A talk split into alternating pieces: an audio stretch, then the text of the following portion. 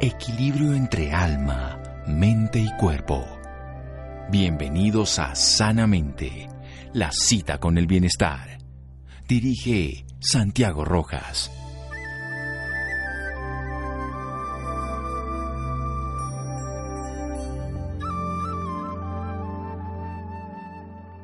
La función de proteger y desarrollar la salud debe ser incluso superior a la de restaurarla cuando ésta está deteriorada.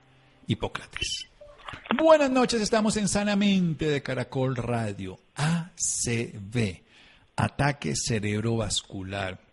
La semana pasada se habló en el mundo porque se conmemora en un día, digamos, para que entendamos, para que aprendamos, para que sepamos al respecto, pero todos los días es importante que hablemos de temas de salud en los que la prevención y la promoción en salud son esenciales. Por supuesto, hay tratamientos cuando esto ocurre, pero mucho mejor podemos hacer los seres humanos si entendemos lo que significa la celeridad, la ayuda profesional adecuada cuando ocurren ciertas características que las podemos resumir en una palabrita, corre que vamos a aprender de la mano del que sabe, de un neurólogo, especialista en neurología vascular, profesor titular de la Facultad de Medicina de la Universidad Pontificia Bolivariana, neurólogo al Servicio de Neurología Clínica Cardio BID allá en la ciudad de Medellín y miembro de la Asociación Colombiana de Neurología del Comité del Ataque Cerebrovascular o ACB. Doctor Jorge Ignacio Celis, buenas noches, es un honor, muchas gracias por acompañarnos. Doctor Santiago, buenas noches, muchas gracias por invitarnos a su programa. Bueno, es un gusto y un honor que nos pueda contar esto de qué es el ACV y lo que podríamos como ponerlo en términos grandes para desarrollar bien la idea en las siguientes partes del programa.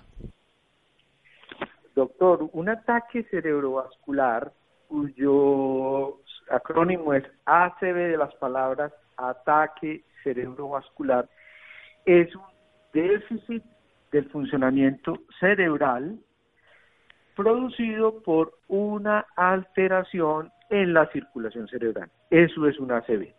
Entonces, para poner eso como en un término más eh, claro para nuestros oyentes, un ACV es la enfermedad que se produce por una alteración en la circulación del cerebro y que se manifiesta por una pérdida del funcionamiento en ese cerebro. Y esa pérdida puede ser de corta duración o de larga duración y depende mucho de lo que podamos aprender al respecto. ¿Es así, doctor Celis? Así es, doctor. Y es muy importante que la gente sepa que esto es prevenible, que hay unos factores de riesgo que le pueden hacer a uno más propenso o no de padecer una ACV y que si yo logro determinar rápidamente que alguien a mi lado está padeciendo un ataque cerebrovascular o una ACV, yo corra rápidamente a un servicio de urgencias para que le puedan brindar los tratamientos adecuados y disminuir la discapacidad que genera una ACV. Disminuir la discapacidad, evitar un daño a largo plazo en algunos casos y por supuesto hacer todo lo necesario. Por eso vamos a hablar de corre. Vamos a hablar después de un pequeño corte para que ese déficit de funcionamiento del cerebro se minimice. Y también para prevenir que ocurra, por supuesto, porque la prevención es mucho mejor en estos casos. Seguimos aquí en Sanamente de Caracol Radio en un momento. Síganos escuchando por salud. Ya regresamos a Sanamente. Bienestar en Caracol Radio Seguimos en Sanamente.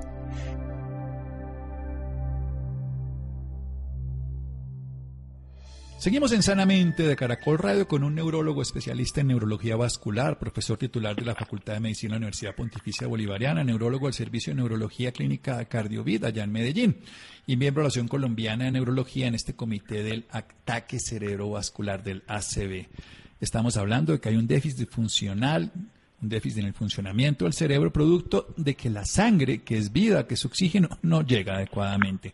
Vamos a ver esas características, se tapa, sangra, bueno, en fin, ¿qué es lo que ocurre? Doctor Celis, dividamos entonces este ataque cerebrovascular en esos dos grandes grupos que, que la ciencia define.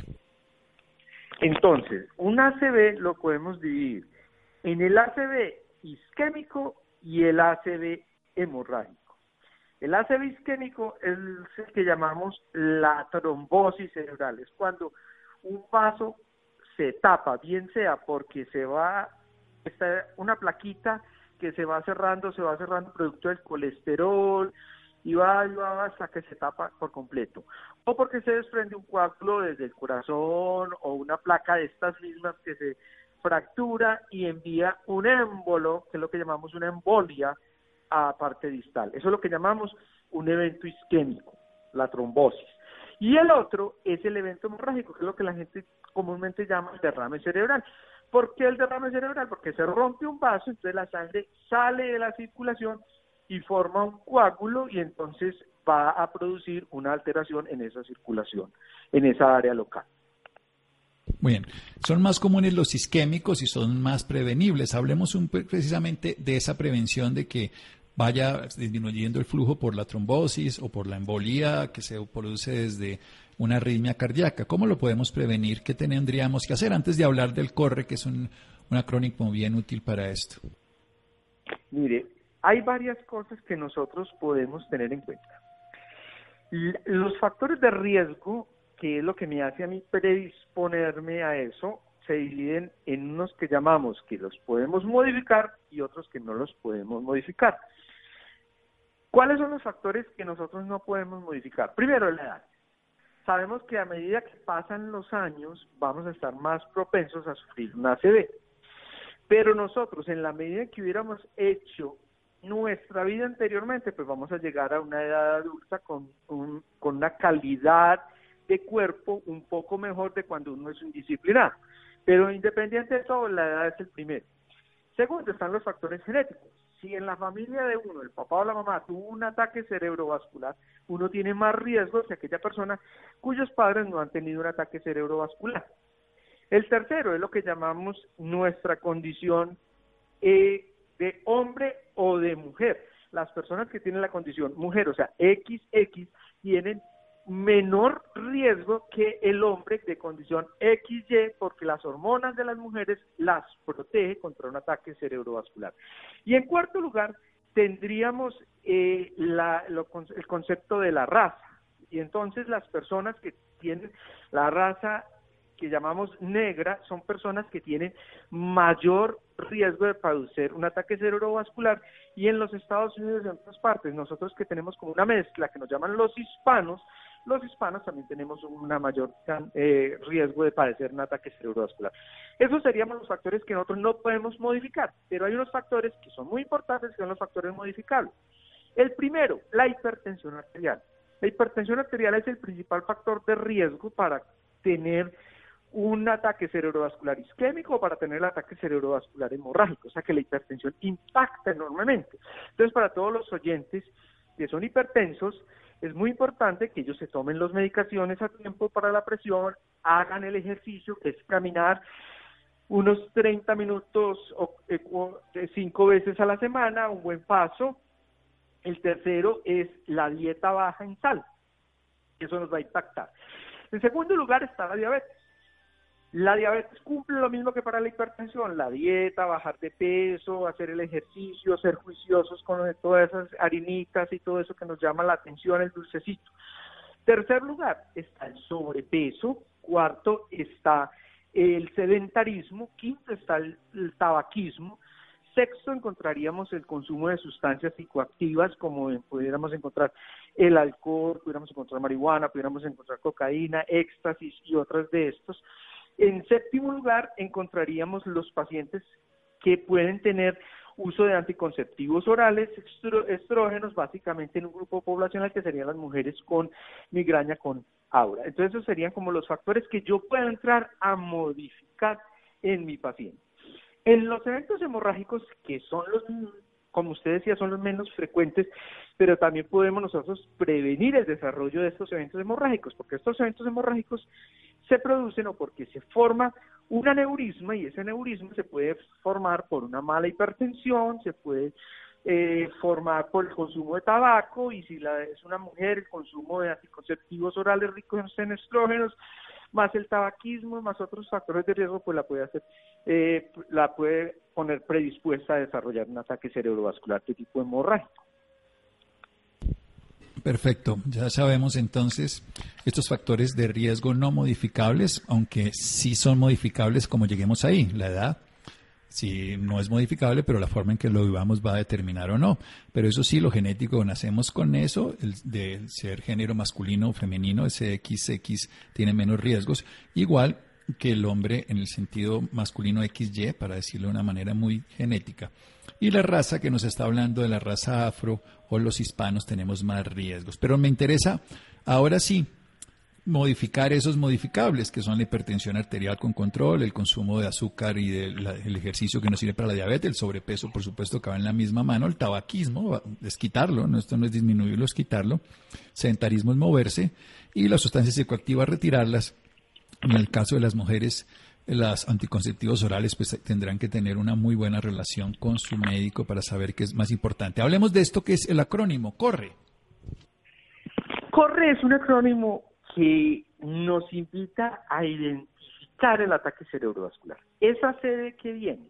Esa C viene de la cara torcida. Entonces, si uno ve que alguien tiene la cara torcida, esa, eh, o podemos encontrar ahí los problemas visuales. El paciente pierde la vista o está viendo doble. La R viene de rápido, está rápidamente perdiendo la fuerza la otra R viene de raro para hablar, yo no le entiendo qué lo que me está diciendo o está hablando como enredado, como borracho.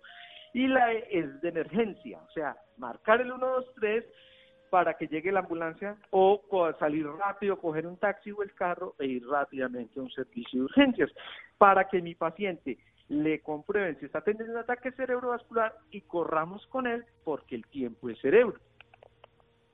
¿Tiene que haber dolor de cabeza o no tiene que haber dolor de cabeza? Le preguntan a uno. Mm, para los eventos isquémicos no necesariamente tiene que haber un dolor de cabeza. Para los eventos hemorrágicos sí, porque como se hay una salida masiva de sangre, entonces esa salida masiva de sangre puede irritar las meninges y puede producir un meningismo y puede producir ese dolor de cabeza por también por el aumento de la presión dentro del cráneo, puede producir dolor de cabeza.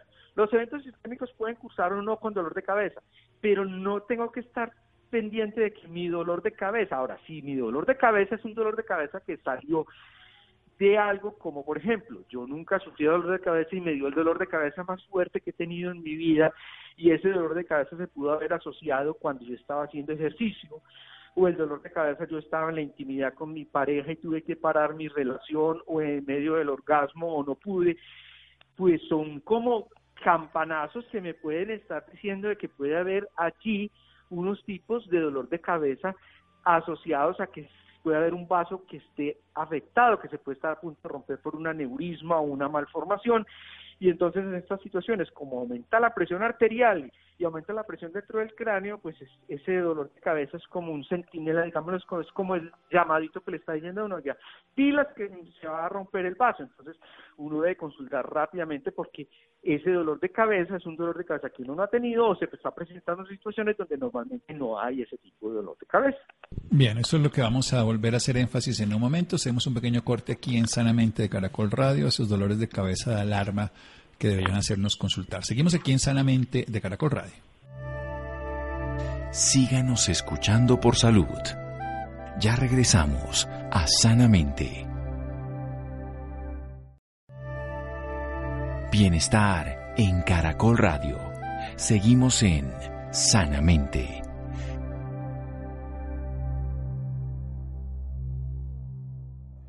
Seguimos en Sanamente de Caracol Radio con un neurólogo, especialista en neurología vascular, profesor titular de la Facultad de Medicina de la Universidad Pontificia Bolivariana, el doctor Jorge Ignacio Celis. Nos está hablando del ataque cerebrovascular, el isquémico, que es la trombosis o la embolía, o sea, que se tapa un vasito o le llega un coágulo de algún otro lugar, una arritmia del corazón y la sangre no llega y eso produce un déficit del funcionamiento cerebral, puede bloquear la cara, el ojo, puede disminuir la fuerza de un lado y genera una alteración que puede ser transitoria o puede ser permanente. Y está el hemorrágico cuando sangra, se rompe un vaso y esa sangre se queda en el cerebro, eso generalmente se asocia a dolor de cabeza. El otro se asocia a esto que nos hablaba, la cara se puede torcer, el ojo deja de ver, hay un deterioro, la fuerza se pierde, ahí se puede ser raro para hablar y hay que correr. Y eso es lo que vamos a hablar ahorita de ese corre, que es lo que tenemos que hacer. Hay factores de riesgo que no son modificables como la edad, aunque la calidad de vida que tengamos va a ser una edad diferente. La genética, donde sabemos si la familia ha tenido ese antecedente, más común en, en varones y más en la raza afro y la raza hispana. Pero hay unos que sí son modificables, como la hipertensión tenemos que controlarla adecuadamente con un estilo de vida saludable, ejercicio, la diabetes, con alimentación, con sueño, con descanso adecuado y sobre todo también con ejercicio. Y la comida ultraprocesada es lo peor que puede hacer para cualquiera de todas estas, donde está también el sobrepeso, el cigarrillo, que es el tabaquismo. Todo eso se puede quitar. El sedentarismo es moverse, las sustancias psicoactivas que van a favorecer este tipo de problema y el uso de anticonceptivos orales en algunos casos particulares que tendrían que dejar de utilizarse. Pero vayamos entonces a lo concreto. ¿Para qué sirve este corre, doctor? El corre sirve, doctor Santiago, es para que la gente llegue a tiempo porque hay unos tratamientos que empieza a correr el tiempo en contra del paciente para que no se los puedan administrar al paciente.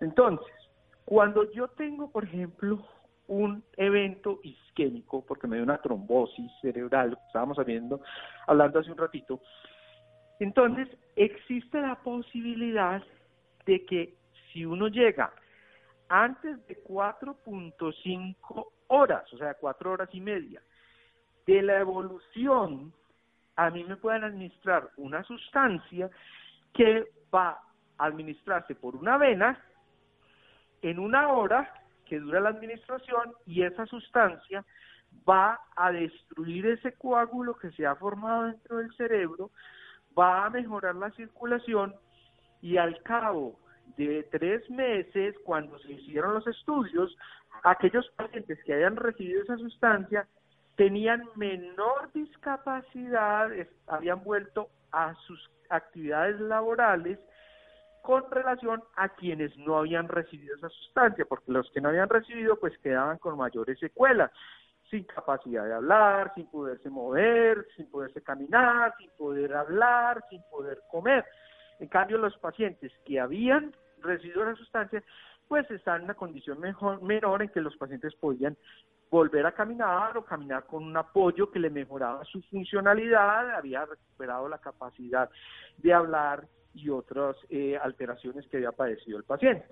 Adicionalmente, los vasos del cerebro, pues los podemos dividir en los vasos que tienen gran tamaño y los que tienen pequeño tamaño. Para los vasos que tienen gran tamaño, se pueden tapar desde la entrada. Entonces, por ejemplo, para toda la gente que está aquí escuchando en el país, si a uno se le tapa hay una oclusión de la vía, por ejemplo, entrando por Soacha en el sur de Bogotá, o si está al norte hay un eh, problema ahí en Chía, o para los que están en Cali, por ejemplo, si hay un problema saliendo de Palmira para venir hacia Cali o en el norte, eh, y si estamos en Medellín, se tapa, hay un derrumbe en la Medellín Bogotá o hay un derrumbe aquí como hubo en estos días en Copacabana que tapó la autopista a la costa y si se daña la carretera que está así en, en diferentes partes, ¿qué va a ocurrir? Que los carros no van a poder pasar porque son vías de gran tamaño. Eso mismo pasa en el cerebro, esas vías de gran tamaño te van a producir un caos muy grande dentro del cerebro porque es una zona muy grande del cerebro donde no deba llegar sangre. Resulta que hay una posibilidad antes de seis horas que si yo he consultado a tiempo a un centro adecuado o a mí consultan a un sitio y me pueden remitir al sitio adecuado, entonces van a poder por medio de unos catéteres que se meten a través arterial y que llegan hasta el cerebro, capturar por medio de un dispositivo ese coágulo y lo puedo sacar desde el cerebro y voy a abrir nuevamente ese vaso, o sea, como que llegara una retroexcavadora y de un momento a otro me sacara rápidamente el derrumbe y se recupera el paso, entonces el trancón pasó. Entonces lo mismo pasa en el cerebro.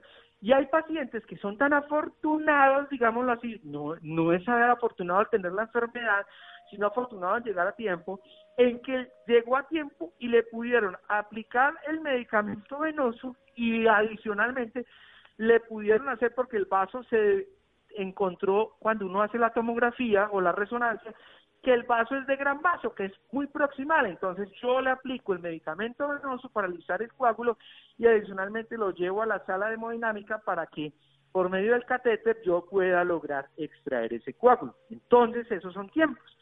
El que llegó después de 4.5 horas no pudo llegar a la trombosis, a la, a la trombolisis venosa, que es lo que llamamos la aplicación de la sustancia. Y el que llegó después de 6 horas, pues de malas, tenés el vaso tapado, pero hubiera llegado más temprano, te hubiéramos podido ayudar. Entonces, por eso es el acrónimo de CORRE, porque si la gente va más rápidamente al servicio de urgencias, tiene más tiempo de que él lo puedan ayudar. No quiere decir que yo tenga más tiempo para lolear en el servicio de urgencias el tiempo es los pacientes que yo puedo capturar. Pero si mi paciente llegó rápidamente y yo pregunto, ¿cuándo fue la última hora que lo vieron bien?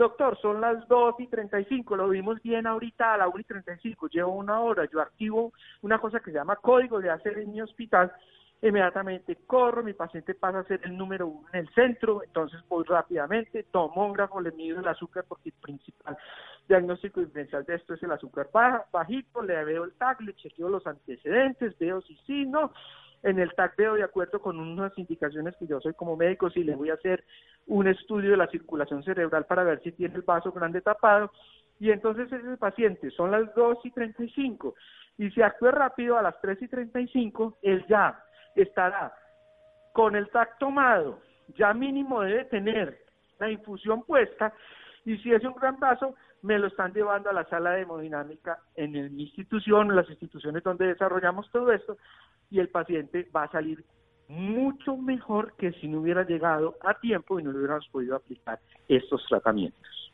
Sí, de ahí la importancia de entender que no se va para cualquier lugar, sino para un servicio de urgencias y sobre todo de, mejor nivel, el más grande que tenga cerca disponible de su ciudad, para que tenga el servicio adecuado para hacer una tomografía, que es un examen diagnóstico, y para poder hacer este tipo de trombólisis, que es lo que nos está explicando, con medicamentos adecuados.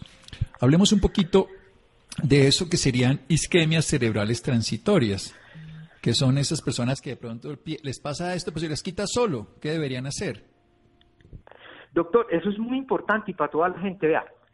Doctor Santiago, usted que es médico, ¿cuánta gente le duele el pecho y sale corriendo para el servicio de urgencias? Me dio el cardíaco, me dio el cardíaco, llamen un taxi, me voy a morir. En cambio hay gente que está viendo la televisión y de pronto empieza a ver la televisión doble o no ve nada o, vamos, o va a coger el control y, y no le responde la mano o a hablar y empiezan a decir no esto me va a pasar, estoy nervioso, no, me aguanto, qué miedo, estos pobres se van a poner aquí. Hombre, así como corre porque le dolió el pecho, pues no es normal que si yo estoy viendo la televisión y se me puso oscura o estoy viendo doble, voy a coger el control y no lo puedo coger el control, pues rápidamente tengo que informarle a mi familia para que me lleven rápidamente un servicio de urgencias y correr. Entonces es muy, muy importante que la gente que los niños estén atentos. O sea, eso es una campaña que nosotros venimos próximamente y es educar a los niños.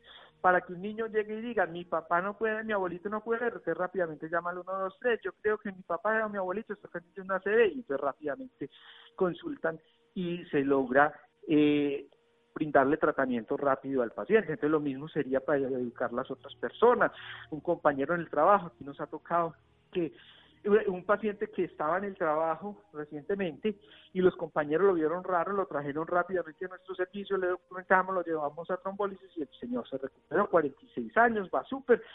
Entonces, eso son cosas que no cuenta todo el mundo, sino la gente cuando se ha educado con estas campañas y lo que hablábamos ahora hace un ratito antes de entrar al programa y es son las campañas, los, los días del ataque cerebrovascular, los días de la enfermedad son todos los días porque debemos educar a las personas diario. Sí, esa es la idea, entender que esto es de todos los días. A veces nos ocupa un día en la atención, pero esto puede ocurrir el 31 de diciembre o el 18 de marzo, cualquier día de la vida. Y recordemos, es la celeridad. Digamos el acrónimo en inglés, FACE, que es lo mismo, pero ¿de dónde viene esta, esta forma de hacerlo en castellano? Este, este acrónimo que es el FAS, que es el F de cara, eh, es, esto es una escala que utilizaron en la escala de Cincinnati, que es rápidamente. ¿Cómo se ríe el paciente? Eso es la cara. Si el paciente tiene las mejillas, se mueven igual. La A es de brazo, de arm, no puede mover el brazo. Y la S es de speech, no puede hablar. Y el T es tiempo de llamar. Entonces ese acrónimo que sale, que se llama FAST, F-A-S-T, quiere decir que ponga a sonreír la persona, levante el brazo y hable. Si usted ve que la cara está torcida, que no puede mover el brazo y que tiene dificultades para hablar, ¡tum! llame rápidamente al 911, eh, que es lo que utilizan en algunos países o en los Estados Unidos, y entonces va rápidamente el servicio de urgencia. Nosotros hemos puesto en español la palabra corre en Colombia. sí, el, el, fast, el fast gringo, que es face, are, bueno, speech, todo, esto, esto lo, lo que me parece mucho más práctico, porque cuando decimos face, ¿qué es eso? No, pues cara, pero, pero no todo el mundo lo va a utilizar igual.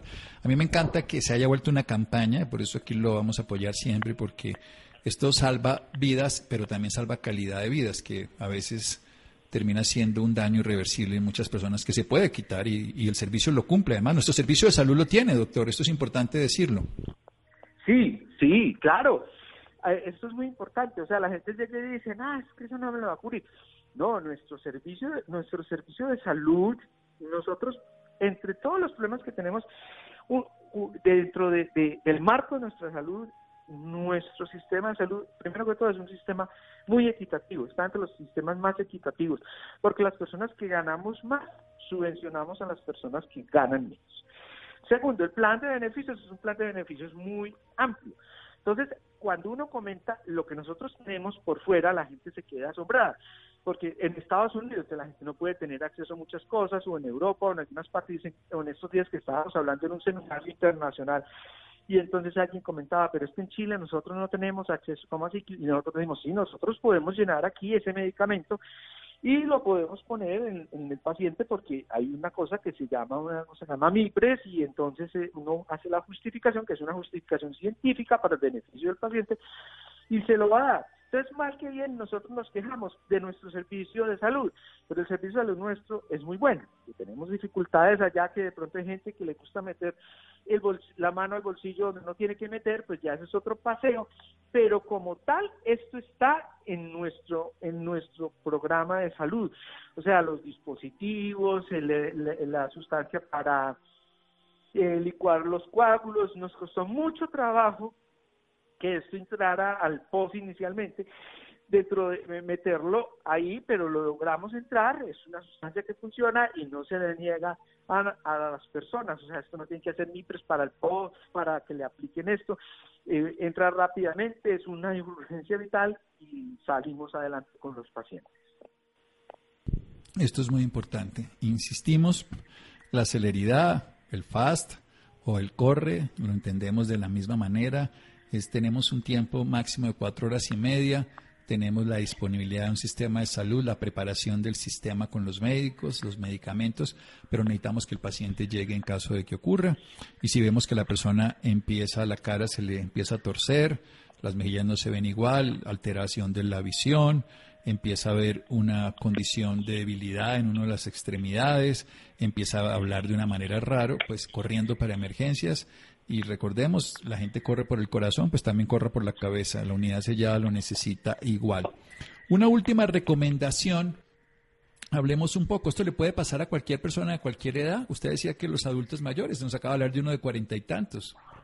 Sí, doctor, porque es que eh, la prevalencia del ACV pues es mayor en, en la gente eh, de edad, pero cada vez estamos viendo ACVs en más jóvenes. ¿Por qué estamos viendo más, hace veces más jóvenes? Primero, porque es que los mecanismos cambian un poquitico.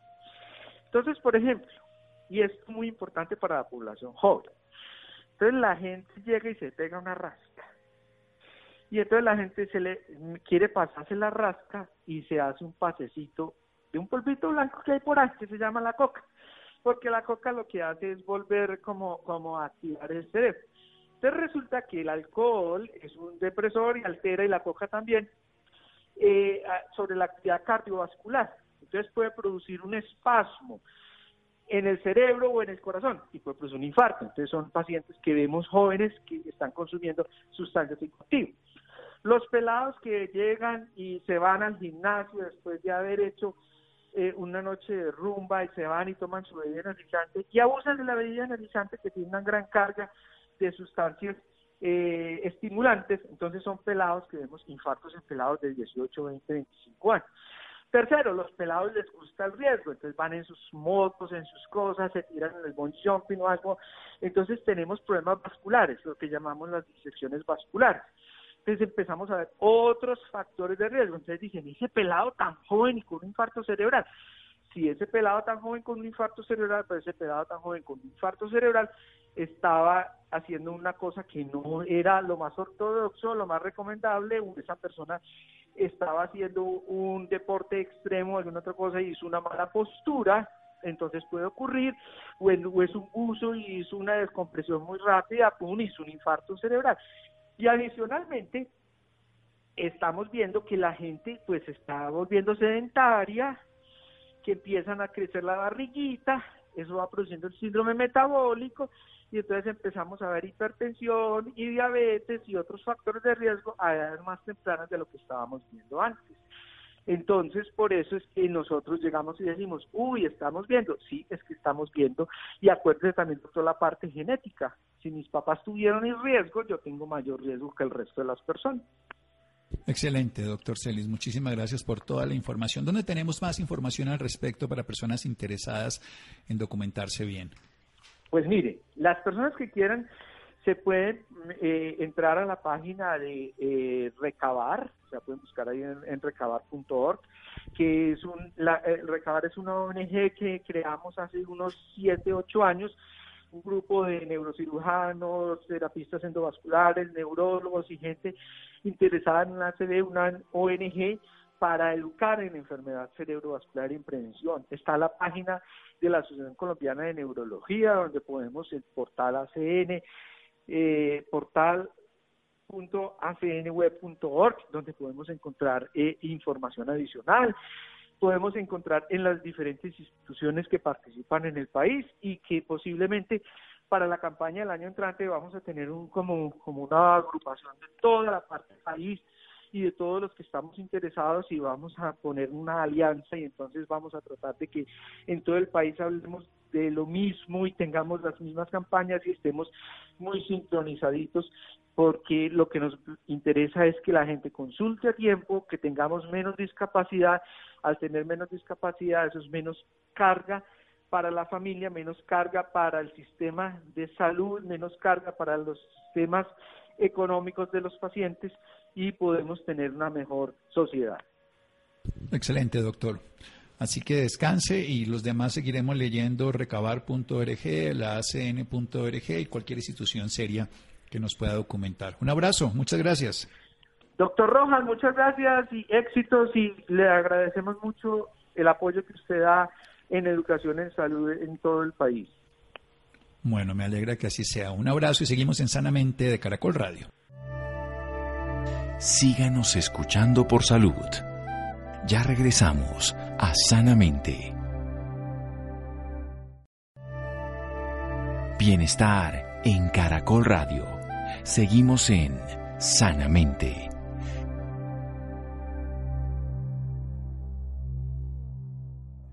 Seguimos en Sanamente de Caracol Radio. Recordemos recabar.org o AC n.org pueden encontrar más información al respecto. Cambiamos de tema, precisamente el Big Data está cambiando en gran medida la gestión de la diabetes. Aprendamos un poco este revolucionario modelo que se está haciendo, Nida Cristina. Muy buenas noches, doctor Santiago, y a todos nuestros oyentes. Así es, doctor Santiago, los desafíos y oportunidades de la e-health y el poder de la tecnología, centrándose en cómo se puede utilizar herramientas como el Big Data en el cuidado de la salud, específicamente en la diabetes. Esta noche nos acompaña la doctora Yaela Tsiri Pérez Salas, quien nos dará a conocer un poco más sobre esta herramienta. La doctora Yael se desempeña actualmente como gerente médico de Abbott. Es médico cirujano egresada de la Universidad Nacional Autónoma de México, maestra en Ciencias Químico-Biológicas por el Instituto Politécnico Nacional, con diplomado en Diabetología por el Centro Multidisciplinario de Diabetes, diplomado en Farmacoeconomía por el Instituto Tecnológico y de Estudios Superiores Monterrey. Muy buenas noches, doctora Yael. Bienvenida a Sanamente de Caracol Radio. Muchísimas gracias por la invitación. Estoy muy contenta de estar aquí con ustedes y espero, bueno, que sea de utilidad la información que tengamos para ustedes. Muchísimas gracias, doctora. Pero para comenzar, y desde una perspectiva de innovación e investigación, ¿qué significa evolucionar en el cuidado de la salud? Mira, yo creo que un paso muy importante para la evolución en el cuidado de la salud es la información. Por ejemplo, ¿qué pasaría si todas las personas con una condición tuviesen la oportunidad de tener acceso a la información sobre cómo esta condición está afectando su día a día o su vida diaria?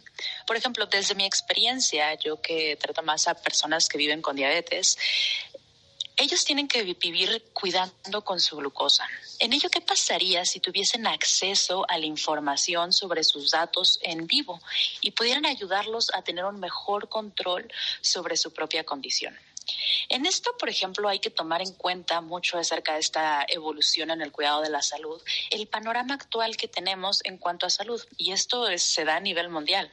Por ejemplo, actualmente tenemos una ola incesante de amenazas como enfermedades eh, infecciosas, desnutrición y un creciente número de personas que viven con condiciones crónicas. Sabemos que el acceso a la atención es limitado. Los sistemas de salud actualmente y los trabajadores están abrumados. Ahí es donde juega un papel súper importante el poder tener innovación en salud. Y la innovación tiene que ser enfocada a alcanzar nuestro propósito de apoyar al mayor número de personas a vivir una vida más plena, a través de mejorar su salud. Y esto sinceramente no puede pasar sin innovación y sobre todo tener una adecuada accesibilidad a esta innovación. Y este camino tiene que empezar o el objetivo de este camino es que se diseñen las tecnologías y los productos que cambien la vida de los pacientes, pero con la posibilidad de tener acceso y asequibilidad a los mismos. Y esto es importante tenerlo en cuenta en todos los procesos de investigación y desarrollo, desde cómo los fabricamos y hasta cómo los podemos entregar a un mayor número de personas. Doctora, ¿cómo se proyecta el futuro de la salud con tecnologías ya existentes como los sensores o el uso del Big Data?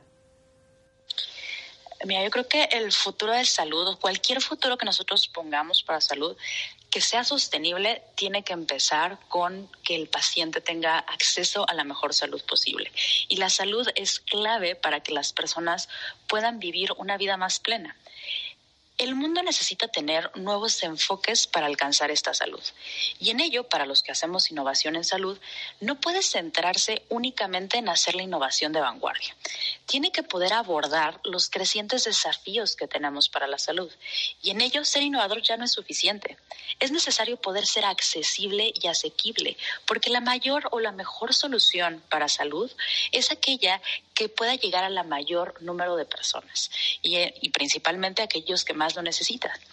Creo que el futuro en cuanto a salud podría incluir múltiples flujos de potenciales datos, o sea, tener datos desde sensores, en los, porque estos datos los puedan utilizar tanto los proveedores de salud para dar un tratamiento personalizado, pero también que estos datos sean, lo más importante, accesibles por parte del usuario, que puedan tener acceso los usuarios y los cuidadores de estos usuarios para que esta información la puedan aplicar en su día a día y alcanzar mejores desenlaces clínicos.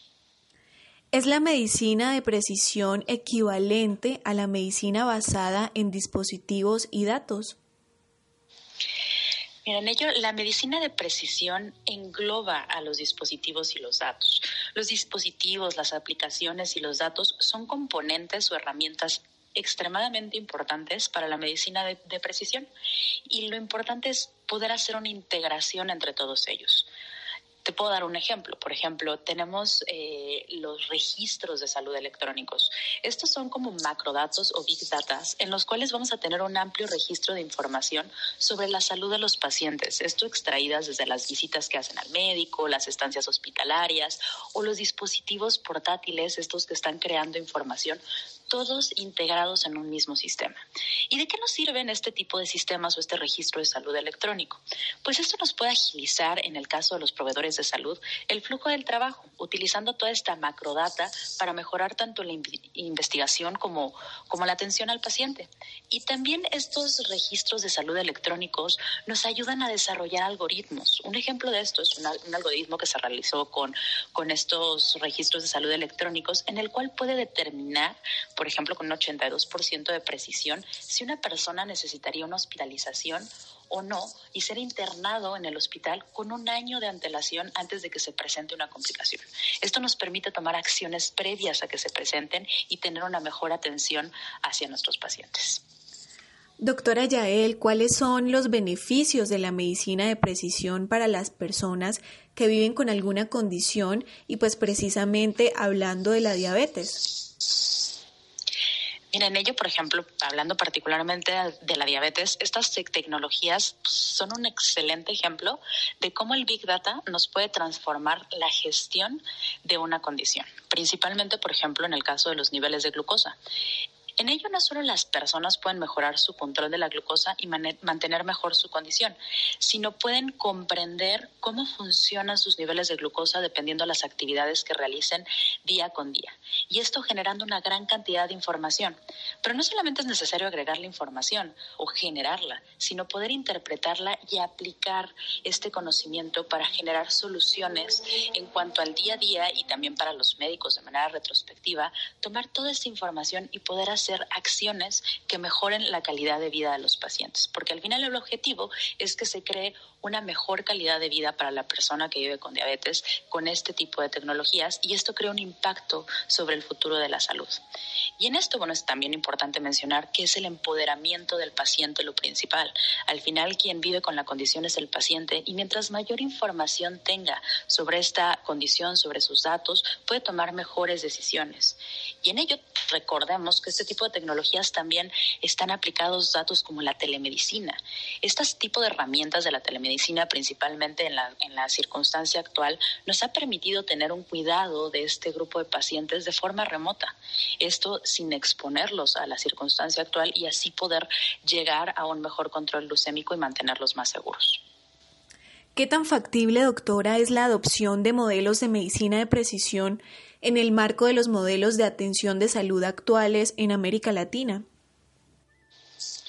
La realidad es que es muy factible. En este mundo globalizado en el cual la accesibilidad es posible, podemos tomar un ejemplo como los monitoreos eh, continuos de glucosa, estos sistemas flash de monitoreo continuo, desde un principio fueron diseñados para que tuvieran un amplio acceso a esta tecnología el mayor número de personas, el mayor número de pacientes porque es importante poder avanzar en la educación y seguir trabajando con todos los actores del sistema de salud para promover el acceso de estas nuevas tecnologías a toda la región. Y dentro de esta educación involucra tanto a los pacientes, a los usuarios y a los profesionales de la salud, entre todos estos actores para que estas tecnologías lleguen cada vez a más personas, porque recordemos que lo importante de una innovación es que tengamos la accesibilidad a ella. Recientemente, doctora, se presentaron unos consensos médicos en Colombia sobre el uso de nuevas tecnologías para el cuidado de la diabetes. ¿Por qué son relevantes este tipo de herramientas médicas y científicas en el uso de las nuevas tecnologías? Mira, yo creo que estos consensos aparecen como una nueva oportunidad desde la perspectiva médica para actualizar las guías de práctica clínica. En ello teniendo en cuenta y contemplando las necesidades emergentes de las personas que viven con diabetes. ya que no todas las profesionales de la salud cuentan con el tiempo o los recursos para considerar toda la evidencia científica que constantemente se está publicando para evaluar esta nueva tecnología como lo es el sistema flash de monitoreo de glucosa. Por otro lado, o sea, este tipo de tecnología aumenta la efectividad de la atención integral del paciente, dado que le ofrece la posibilidad de mejorar su calidad de vida, empoderarse de su autocuidado y acceder a la información al instante, y esto mejorando significativamente el control metabólico y el tiempo en rango, esto disminuyendo potencialmente las hipoglicemias, que son un gran riesgo para nuestros pacientes para todo paciente el uso de esta tecnología tiene un gran impacto. Entonces, el poder contar con este tipo de consensos médicos nos ayuda a que más personas, en este caso profesionales de la salud, tengamos evidencia científica sobre el uso de estas tecnologías y el impacto que puede tener a nuestros pacientes para que nosotros lo podamos aplicar con el sustento de la evidencia científica. Entonces, y esto es lo que se ha comprobado, que es un beneficio clínico para los pacientes. Doctora Yael, muchas gracias por esta información tan valiosa. El uso de las tecnologías se toma el mundo y asimismo debemos avanzar con ella. Así es, estoy totalmente de acuerdo. Hay que adaptarnos y hay que innovar y sobre todo hacer esto accesible para el mayor número de pacientes, para que vivan una vida mucho más plena. Doctor Santiago, doctora Yael y a todas las personas que nos acompañaron hoy, les deseo una feliz noche. Gracias, Niña Cristina. Gracias a Laura, Ricardo Bedoya y Jessy Rodríguez. Quédense con la voz en el camino con Ley Martin. Caracol piensa en ti. Buenas noches.